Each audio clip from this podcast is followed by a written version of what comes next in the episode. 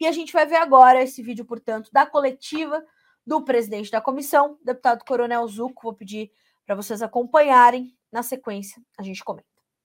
As palavras do deputado Ricardo Salles não só apresentou um plano de trabalho coerente, é, direcionado com a pauta das invasões de propriedades, eu recebi com surpresa, na verdade, esta questão referenciada sobre postagens do ano passado, outubro e novembro, no meu estado já tinha sido é, bem esclarecida. Inclusive, com a declaração do próprio chefe de polícia, tem isso é, transcrito em vídeo e transcrito, de que não havia nenhum crime ou liderança ou manifestação, atos antidemocráticos.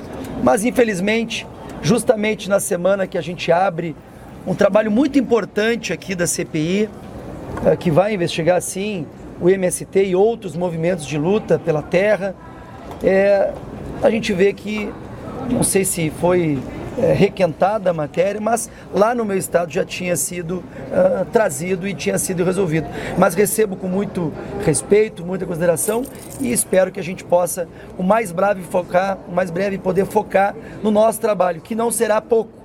E da mesma pergunta que foi feita anteriormente, que a gente possa, nas próximas reuniões aqui da CPI, pautar os requerimentos.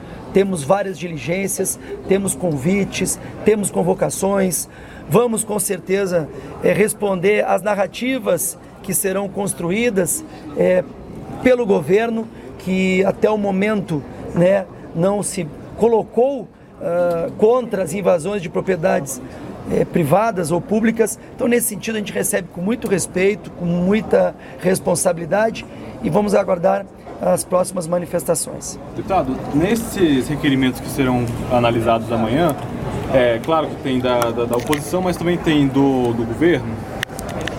Sim, é, na verdade, é, o deputado Ricardo não comentou, mas dos 15 requerimentos, pelo que a gente viu ali, eram oito do governo, ou, ou sete do governo, e oito, e não vou chamar de oposição, a oposição deveria ser uma só. Todo mundo deveria ser oposição a invasões de propriedade. Então, na verdade, nós temos, uh, vou citar partidos ali, só do deputado é, Newton Tato, eu posso dizer que são cinco requerimentos, se eu não me engano, ou mais. Então nós estamos aqui fazendo um trabalho responsável, técnico e que vai chegar com certeza a vários esclarecimentos. Aos financiadores e organizadores, deputado. Desculpa. Como é que vocês vão fazer para não politizar a CPI? Não, não tem como não politizar, né?